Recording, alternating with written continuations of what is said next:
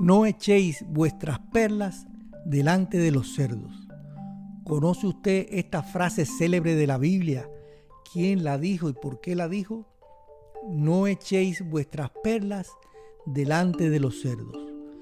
De manera general, la frase se usa hoy en día para recomendar que no debemos mostrar nuestras grandes ideas o sueños a personas que no los apreciarán.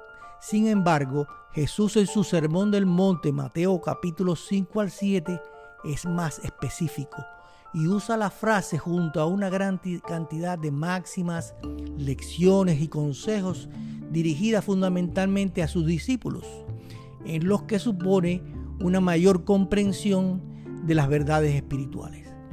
Jesús dice así en el versículo completo, no deis lo santo a los perros, ni echéis vuestras perlas delante de los cerdos, no sea que las pisoteen y se vuelvan y os despedacen.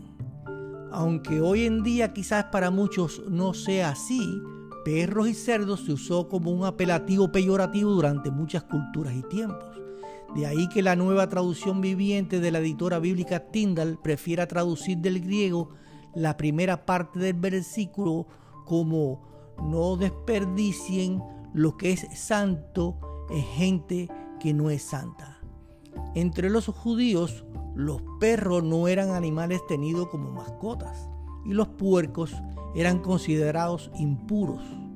Por eso esta manera de hablar acerca de personas que no estiman los asuntos del reino de Dios y sus posibles reacciones.